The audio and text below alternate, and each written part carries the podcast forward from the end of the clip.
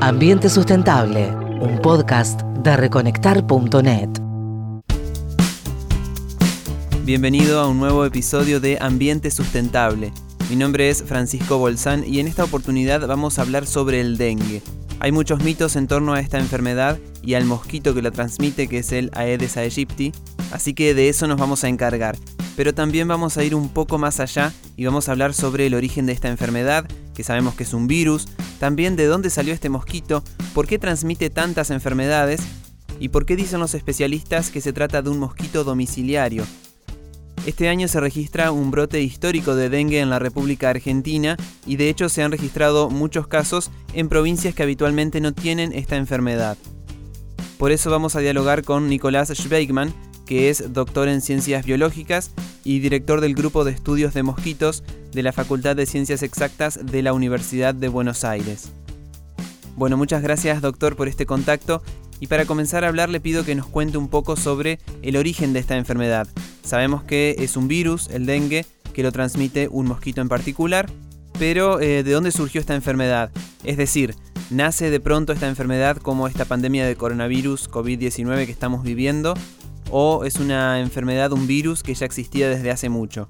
El dengue es una enfermedad muy antigua, un virus muy antiguo asociado al hombre eh, que se lo conoce de 1790, algo así. Este, en los hospitales de Filadelfia y en otro lugar más hay registros de dengue, pero en esa época era una enfermedad muy leve, digamos, tipo un resfrío. Este, el tema es de que a partir de 1950, justamente en el sudeste asiático, aparecen otras variantes genéticas del virus del dengue o sea, que serían los que hoy conocemos como serotipo 1, 2, 3 y 4. Y este, la Organización Mundial de la Salud llama la atención porque esas variantes empezaban a generar formas graves del dengue. Desde 1950 a 1960 es erradicado el mosquito de la Argentina, pero en 1981 eh, aparece dengue grave en Cuba, en La Habana, Cuba, y produce una mortandad impresionante en niños. O sea, fue un sacudón muy fuerte para los cubanos. Los cubanos en esa época, por la época de Guerra Fría, creían que Estados Unidos le había tirado un arma biológica, que no se sabe, o sea, está en discusión porque todavía se ven algunos pósters en los congresos donde hicieron estudio de genética. Pero independientemente de eso, el dengue grave después avanzó eh, a Venezuela, Colombia y fue bajando en la década del 80. Este, y nosotros en la Argentina, Aedes aegypti vuelve a aparecer en el 86 desde Paraguay, eh, por misión, entra por misiones. Y, mm, bueno, este, para el año 98 se produce la primera epidemia importante en la Argentina, que es en Tartagal, perdón, Salvador Massa por toda la ruta 34, Tartagal hasta este, Tucumán. Y en esa misma línea, ¿qué se sabe sobre el origen de los mosquitos en particular? ¿Tienen hábitos urbanos porque fueron evolucionando para adaptarse a las ciudades o también anteriormente estaban en ambientes naturales? El origen de los mosquitos es algo probablemente muy largo y tiene que ver con algo evolutivo que de la época más lejos que los dinosaurios, digamos, ¿no? Pero el Aedes aegypti, este, originariamente estaba en Etiopía, en, África, y se cree que fue traído a todos los puertos del mundo por el transporte de esclavos. ¿eh? Fueron los ingleses los que nos trajeron Aedes aegypti a todos los puertos y eso se eh, comprobó porque bueno, hubo epidemias de fiebre amarilla, que era lo que preocupaba en esa época, eh, por ejemplo la de 1870 en Montevideo, que genera un coletazo en la Argentina, en Buenos Aires, por unos marineros que vienen de un puerto y generan una pequeña epidemia de fiebre amarilla, y la de 1871 que tiene que ver con la guerra del Paraguay, cuando volvieron los soldados trajeron tempranamente a la ciudad de Buenos Aires y eso provocó una epidemia terrible que mató más de, eh, más de 13.000, casi 14.000 personas. Este, pero bueno, el origen es, eh, del mosquito es este, africano y llegó al puerto, o sea, con la entrada de los esclavos, y yo digo que como souvenir, este, pasaron los mosquitos al, puerto, del puerto a las, viviendas, y aparentemente no le fue bien en los ambientes silvestres, o sea, todavía no se lo sigue encontrando en los ambientes silvestres, por más que haya recipientes pequeños con agua, por ejemplo en la costanera sur o en los, en los campos, este, pero sí está en las viviendas. ¿eh? Una sospecha es que este, probablemente los depredadores naturales no le permitan la existencia en los ambientes silvestres. Y en las viviendas es donde le va mejor porque no hay tantos depredadores o competidores. Bueno, como decíamos al principio, este año en 2020 eh, se ha visto un gran crecimiento de la enfermedad y se ha expandido también a otras provincias. En algunas ya es habitual todos los años hablar de dengue, pero ¿se sabe por qué se expandió a tantas provincias en esta temporada? El dengue va avanzando eh, hacia distintas latitudes eh, prácticamente en una forma constante. Cada vez las epidemias son más fuertes y cada vez más peligrosas. Este, ¿Por qué? Bueno, acá en la Argentina es porque le estamos permitiendo al mosquito que se vaya instalando en los lugares donde hace unos años no estaba, eh, que se vaya adaptando a distintos tipos de, barrios, de situaciones. Y este, bueno, ahora se está viendo de que se adaptan los huevos al invierno, es una, por una característica que es la diapausa.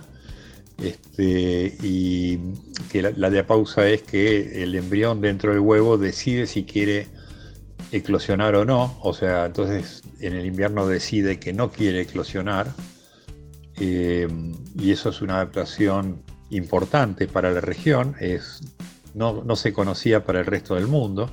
¿eh? porque nosotros estamos en realidad en el límite sur de la distribución mundial de este mosquito.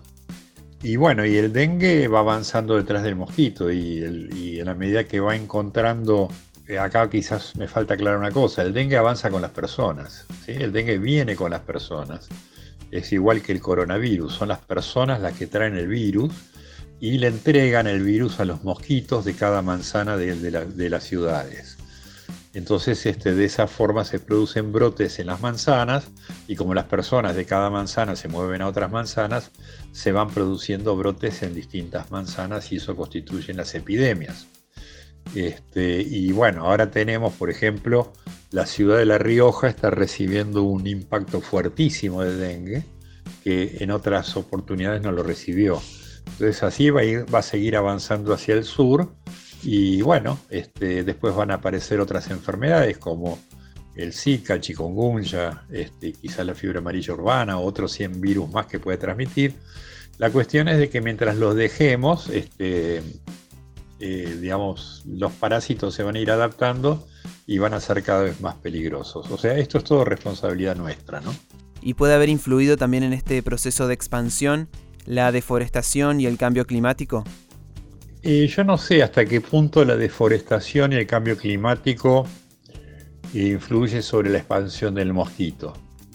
Em, yo soy de la opinión de que existe un cambio ambiental, ¿eh? que es lo primero que hay que mirar, un cambio ambiental en donde las ciudades son cada vez más grandes y son más grandes hay más ambiente calentito, ¿eh? porque las ciudades son más calentitas en invierno o en el otoño o en la primavera que el campo eso lo podemos percibir fácilmente. Y como este es un mosquito muy urbano, depende de la temperatura de la ciudad. Entonces es el cambio ambiental. El cambio ambiental, con respecto a la deforestación, produce el cambio climático. Yo trato de no hablar de cambio climático porque los políticos o quienes hacen discursos verborrágicos le echan la culpa al cambio climático, como si fuera un ente un este abstracto y en realidad el cambio climático es una responsabilidad del ser humano. Cuando uso el término responsabilidad es porque es algo que es reversible, es un concepto en donde yo puedo alegarte a vos que tenés una cierta responsabilidad y vos podés corregir tus acciones para llevarlo en beneficio de, la, de la sociedad.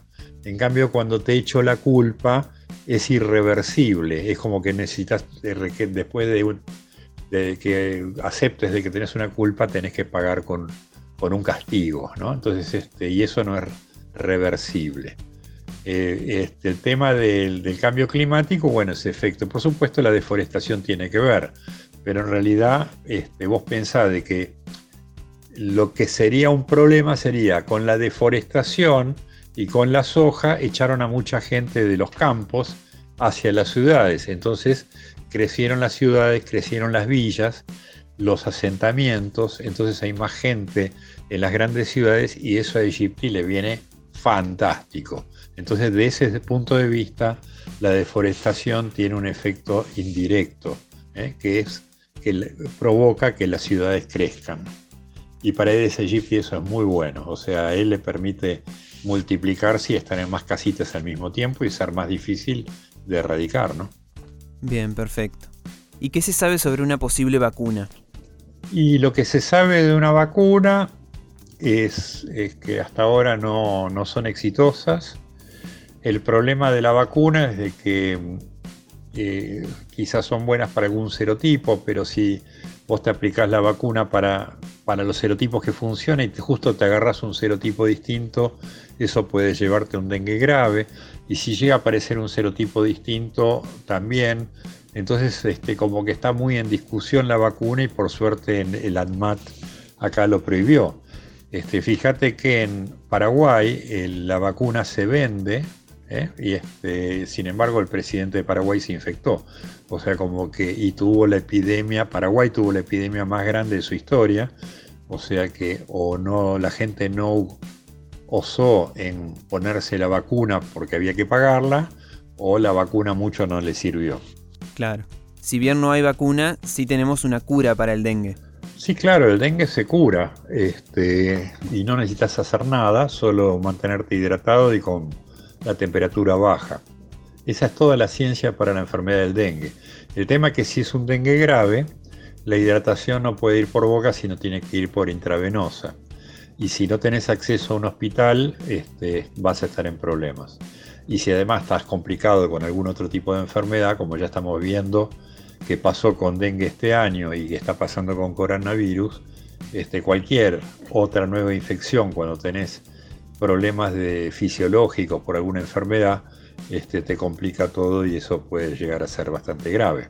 Y ahora volviendo un poco al mosquito, a la Aedes aegypti, me gustaría ahondar sobre ciertas características y también derribar algunos mitos que están muy presentes en torno a esta enfermedad. En primer lugar, ¿En cuánto tiempo se desarrollan las larvas y comienza a picar el mosquito? El ciclo de los mosquitos es huevo, cuatro estadios larvales, un estadio de pupa y adulto. Eh, cuando decide eclosionar el huevo, ahí está comprometido a completar todo el ciclo. Dependen de la temperatura, la velocidad que lo pueden llegar a lograr. Si hace calor, 25 grados, el ciclo de huevo hasta adulto es de una semana y en unos pocos días más, dos días más, las hembras ya empiezan a picar ¿eh? y viven unas dos o tres semanas. ¿eh? Y pican cada más o menos entre dos y cuatro días, dependiendo de la temperatura y de varias condiciones. ¿eh? Cuanto más picaduras, más peligroso es un mosquito en su longevidad. ¿Y los mosquitos solamente se crían en agua limpia? Eso que los mosquitos crían en agua limpia es una mentira que se origina desde la Organización Mundial de la Salud, eh, que se traslada a la Organización Panamericana de Salud, de ahí a los ministerios de salud de todos los países, y los ministerios de salud repiten, eh, yo les llamo copy-paste o copiar y pegar, como hacemos en la computadora, eh, documentos sin pensar y sin mirar. Cuando nosotros vamos al campo, encontramos criaderos de, de Aedes aegypti, en cualquier estado, del agua y cualquier color. ¿eh? En misiones, eh, por ejemplo, si el agua tiene color rojo, las larvas tienen color rojo. En Tartagal yo he encontrado larvas negras en tachos de agua con grasa de, camión. En las burbujas de agua habían larvas de mosquitos. Acá en Buenos Aires encuentro en tachos de, con agua verde larvas verdes. Este, con esto quiero decir que en realidad Aedes aegypti cría en cualquier estado de agua. ¿eh? lo que tiene que estar es quietita. O sea, no le gusta que, el agua esté en movimiento. ¿Eh? Si el agua está en movimiento, entonces generalmente no ponen los huevos ahí. Bien. ¿Y se pueden criar también en charcos o en agua acumulada en las cunetas? Eh, Aedes aegypti pone los huevos sobre paredes sólidas, en generalmente en recipientes artificiales cerca de las viviendas. Esto quiere decir que Aedes aegypti nunca pone los huevos sobre tierra. Por lo tanto, no está nunca en las zanjas o cunetas, salvo que uno tire el agua de un florero en una zanja o una cuneta. O sea, sí puede la larva vivir en una zanja, pero Aedes aegypti nunca pone los huevos en la tierra. Por lo tanto, no se lo encuentra en zanjas y cunetas. O sea, cuando hicimos un relevamiento de todos los grupos de investigación de la Argentina, que hoy se llama GIMA, ¿eh? Grupos de Investigación de Mosquitos en la Argentina, eh, hay una página web, este, ningún, ninguno de los grupos que ha buscado en zanjas está encontrado ese aegypti en las mismas. ¿eh? Siempre es en recipientes artificiales. Y uno de los lugares que más le gusta son las cubiertas de auto con agua adentro. Y por ejemplo, ¿los mosquitos se pueden criar en las fuentes de agua que están en las plazas? En las fuentes de agua en plazas nunca lo hemos encontrado cuando las fuentes tenían agua en movimiento, por ejemplo con algún chorro de agua que sale para arriba y vuelve a caer. ¿Eh? Si el agua está limpia, transparente porque tiene movimiento, en general no se lo encuentra ahí en ese tipo de, ambientes. Sí se lo puede encontrar en las fuentes cuando el agua dejan muy poquita agua, tipo pocos centímetros, 5 centímetros y el agua está abandonada, digamos, ¿no? Aedes aegypti en general aprovecha los lugares que nosotros nos olvidamos. ¿eh? Es un mosquito muy oportunista, pero muy oportunista, muy asociado al hombre y muy asociado a lo que las macanas que el hombre comete. Por otro lado, algo que puede estar en los jardines, pero no se trata de un recipiente artificial. Las plantas que acumulan agua, como las bromelias, ¿pueden ser también un espacio donde el mosquito se reproduce? Hemos encontrado desde Egipto en plantas bromeliáceas en el Jardín Botánico de la Facultad de Agronomía y en proporciones bastante elevadas. Este, y bueno, encontramos que los brasileros para controlar este, esta especie de mosquito en las bromeliáceas le ponen acerrín. Y después otro colega propuso también el uso de arena eh, entre las hojas, porque las bromeliáceas acumulan agua entre las hojas, de poner este tipo de material, cosa de que se mantenga húmedo, que es lo que eh, necesita la planta, pero que no haya agua, cosa de que haya larvas de mosquitos en suspensión, porque las larvas tienen que estar flotando y nadando ahí para generar correntaditas de agua y llevar el agua hacia la boca porque se alimentan de protozoos y bacterias. Entonces, si no hay agua, sino que hay eh, acerrín húmedo o arena húmeda, ahí no pueden criar los mosquitos. ¿Por qué también en las campañas de prevención se hace hincapié en el desmalezado de terrenos? Aedes aegypti no cría en el pasto eh, ni entre la vegetación. Este, simplemente como todos los mosquitos buscan lugares húmedos y ahí reposan. Entonces este, por eso es que planteamos de que hay que desmalezar. Cuando digo desmalezar es maleza, no es pasto corto. ¿eh? O sea, el, desmalezamiento quita lugares de refugio y además quita humedad al ambiente. ¿eh? La humedad es algo que favorece a la longevidad de los mosquitos, o sea, los hace vivir más tiempo. Entonces, si le quitamos humedad al ambiente, los mosquitos viven menos, o por lo menos es una contribución menor.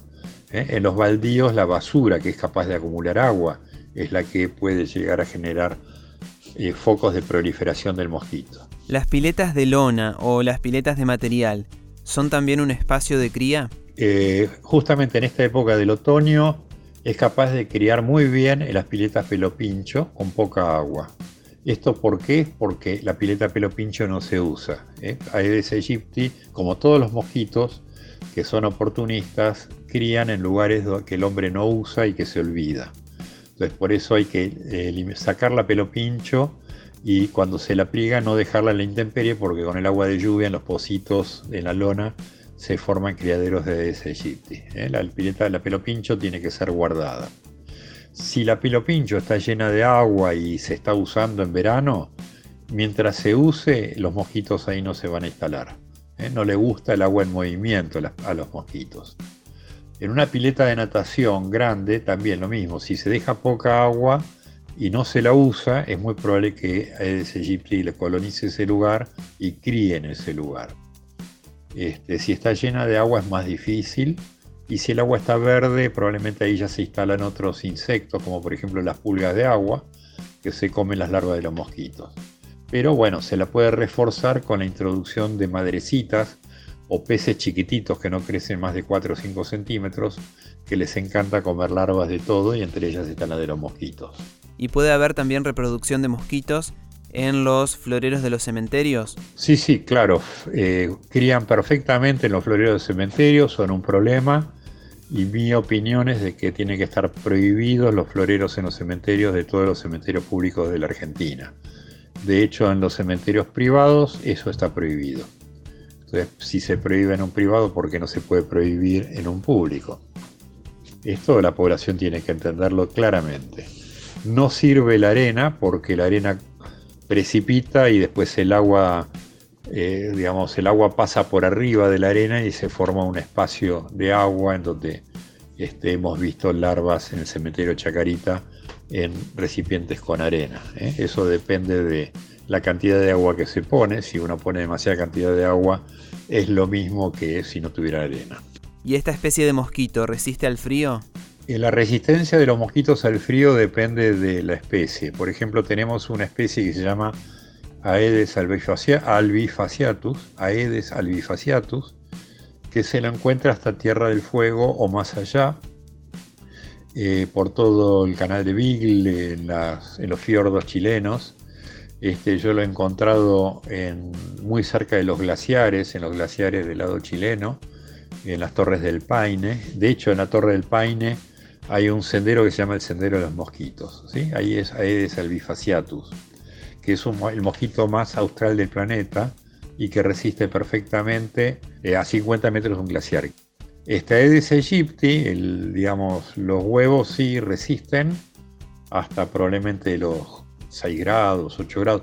O las temperaturas de invierno de Buenos Aires, generalmente están en un lugar protegido, pero resisten muy bien el frío porque en primavera vuelven a arrancar las poblaciones a partir de los huevos que resistieron el invierno. Este, el tema es que los adultos no, no les va bien en su fisiología este, y bueno, ahora en, unos días van a empezar a desaparecer, dependiendo del barrio, si el barrio es más calentito o menos calentito.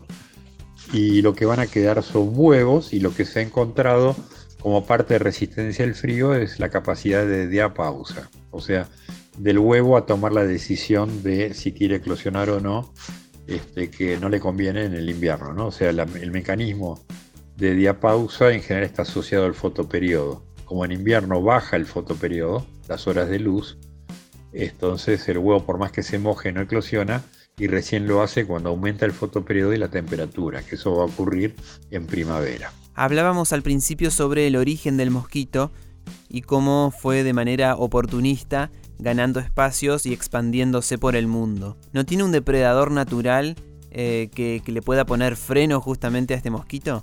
Existen depredadores naturales para todo tipo de insectos. Este, y es, por ejemplo, en un ambiente silvestre hay libélulas y las libélulas andan de mucho, de muchas. Este, cuando se las ve, se las ve de a muchas y este, mientras se están volando están capturando otros bichitos que andan volando por ahí, entre ellos mosquitos. Por supuesto que no hay de Aegypti porque Aegypti no anda en los ambientes silvestres. Pero con esto quiero decir que si alguno quiere salir, queda a expensas de, de algún depredador. En cambio, dentro de las casas hay muchos menos depredadores y por eso probablemente está ahí. O sea, está dentro de las casas porque no hay depredadores es una hipótesis, no está demostrado, es algo muy difícil de demostrar. Pero lo que queda clarísimo es que tuvo muchos años, ¿eh? de 1871 hasta 1950, este, para adaptarse a ambientes silvestres y no lo ha hecho. Y este, desde 1986 que entró al país de vuelta hasta ahora, eh, son muy pocas las veces que se lo encuentra en algún hueco de un árbol eh, a una cierta distancia de las casas que no es mucha en general. Hay otra cosa que se ve mucho cuando se habla de dengue, y es que ante los primeros casos las personas piden que se fumigue. Pero los especialistas desde hace algunos años están advirtiendo que esto no es recomendable, que genera más daño. ¿Por qué no hay que fumigar? No conviene fumigar porque no es inteligente aplicar ese método. la fumigación mata todo. Y al matar todo, matas también a los... Y a la fumigación me estoy refiriendo a cómo se lo ve en general en todos los municipios de lo que dicen que hacen para prevención del dengue, ¿eh? que es una mentira absoluta. O sea, se muestra personas con mochilas, vestidos de blanco, fumigando parques. Este, o fumigando alrededor de las manzanas o con una camioneta fumigando la calle. Esos insecticidas lo que están haciendo es matando todos los depredadores naturales que están justamente afuera de las casas impidiendo que salga Aedes aegypti. Entonces la fumigación es, eh, eh, va en contra de lo que en realidad se quiere lograr. Eh, eso favorece a que Aedes aegypti pueda salir y pueda colonizar otros lugares. La fumigación debe hacerse exclusivamente cuando hay casos de dengue. Esto es como el antibiótico. Si yo te pregunto si vos tomarías antibiótico por las dudas, seguramente me vas a contestar que no, porque los antibióticos son muy fuertes, muy tóxicos y además producen un descalabro en, en la flora intestinal. Y además producen resistencia bacteriana. Por lo tanto es muy peligroso. Ahora, si vos tenés una infección y se juega tu vida, ahí sí vale la pena tomar un antibiótico.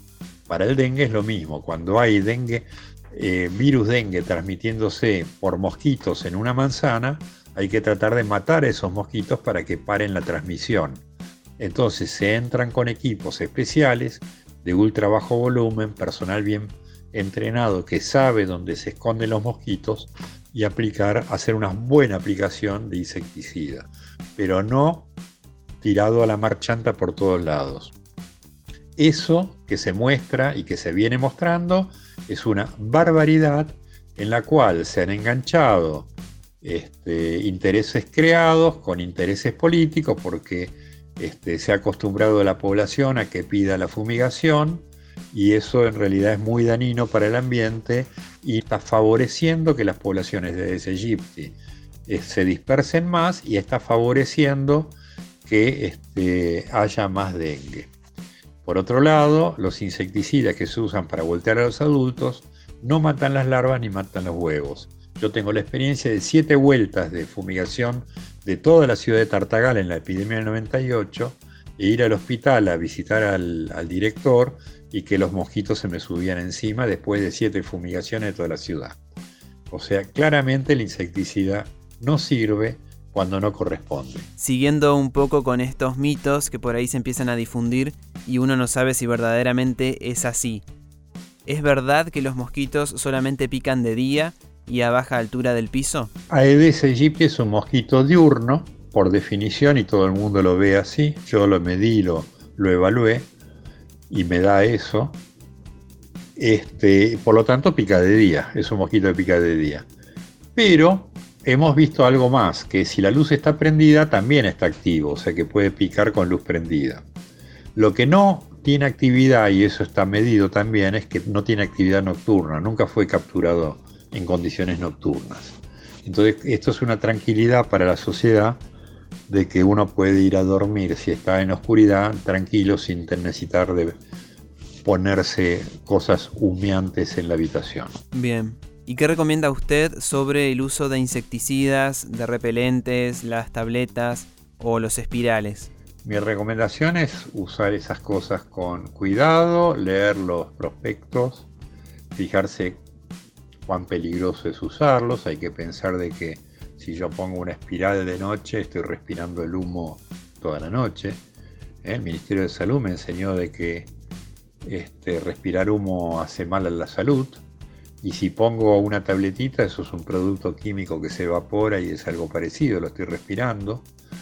Entonces, en la medida que se pueda, no tiene sentido usarlo. O sea, yo recomiendo mucho más poner telas mosquiteras, cosa de que uno pueda tener las habitaciones aireadas o la casa aireada e impedir el paso de mosquitos en lo posible. Este, yo uso repelente, pero uso repelente cuando voy a un lugar donde sé que hay mosquitos. Evito que me piquen los mosquitos en esos lugares. Ahora, yo en mi casa trato de no tener mosquitos y entonces no uso repelente. Si se llegara a dar una situación así este, problemática, bueno, usaré repelente, pero este, trato de evitarlo. ¿eh? No, hay que, no hay que abusar con el tema de los repelentes. Y si se fijan en una página web, o sea, ponen reflexiones ambientales urbanas de la Facultad de Ciencias Exactas y Naturales, o sea, solamente con reflexiones ambientales urbanas en algún sitio que tenga que ver con la facultad, van a encontrar 48 documentos, de los cuales uno habla de el repelente, o sea, cuál es el sentido del uso de un repelente y cómo es que hay que usarlo de una forma adecuada. ¿Y qué otras enfermedades transmite este mosquito? Un montón, o sea, eh, seguro, este, ya lo sabés, Zika, chikungunya y fiebre amarilla urbana. Este, Mayar Oropuche, son 101. Hay un trabajo de un tal Nicolás de Galier este, que te dice que son 101 virus los que puede transmitir, además de un montón de protozoos y filarias. Bien, y ya para terminar, ¿se sabe por qué transmite tantas enfermedades, tantos virus este mosquito? Eh, sí, en general los animales que están asociados al hombre este, transmiten muchas enfermedades al hombre. Eh, por ejemplo, eh, esto ocurre con los animales domesticados, como por ejemplo el perro. El perro le transmite como 70, 80 enfermedades al hombre, ¿no? que son las zoonosis. Y bueno, con los mosquitos también, o sea, los mosquitos que están asociados al hombre transmiten muchas cosas al hombre. ¿Por qué? Porque los parásitos en la evolución se adaptan entre el vector y el hospedero con, quienes interactúan. Y se van especializando y entonces este, de esa forma logra funcionar. ¿Eh? Son pruebas y error durante la evolución. Bien, bueno doctor, muchas gracias. Hablábamos con el doctor en ciencias biológicas, Nicolás Schweigman, que es director del grupo de estudios de mosquitos de la Facultad de Ciencias Exactas de la uva, para ahondar sobre esta cuestión del dengue, que por supuesto genera preocupación porque se está expandiendo mucho, pero a la vez sabemos que la herramienta y las medidas de prevención están al alcance de la mano, y como decía el doctor Schweigman, es un mosquito muy oportunista que justamente aprovecha los errores de los seres humanos para ir ganando terreno. Así que depende de todos contener la expansión del mosquito y evitar así que se propague el dengue. Acordate que podés encontrar más información en www.reconectar.net y en las redes sociales arroba reconectarideas. Nos encontramos en el próximo episodio. Escuchaste una producción de Reconectar Podcast. Si te gustó, suscríbete y compartilo. Encontrá más contenidos en www.reconectar.net o en tu aplicación de podcast preferida. Volvamos a lo importante www.reconectar.net.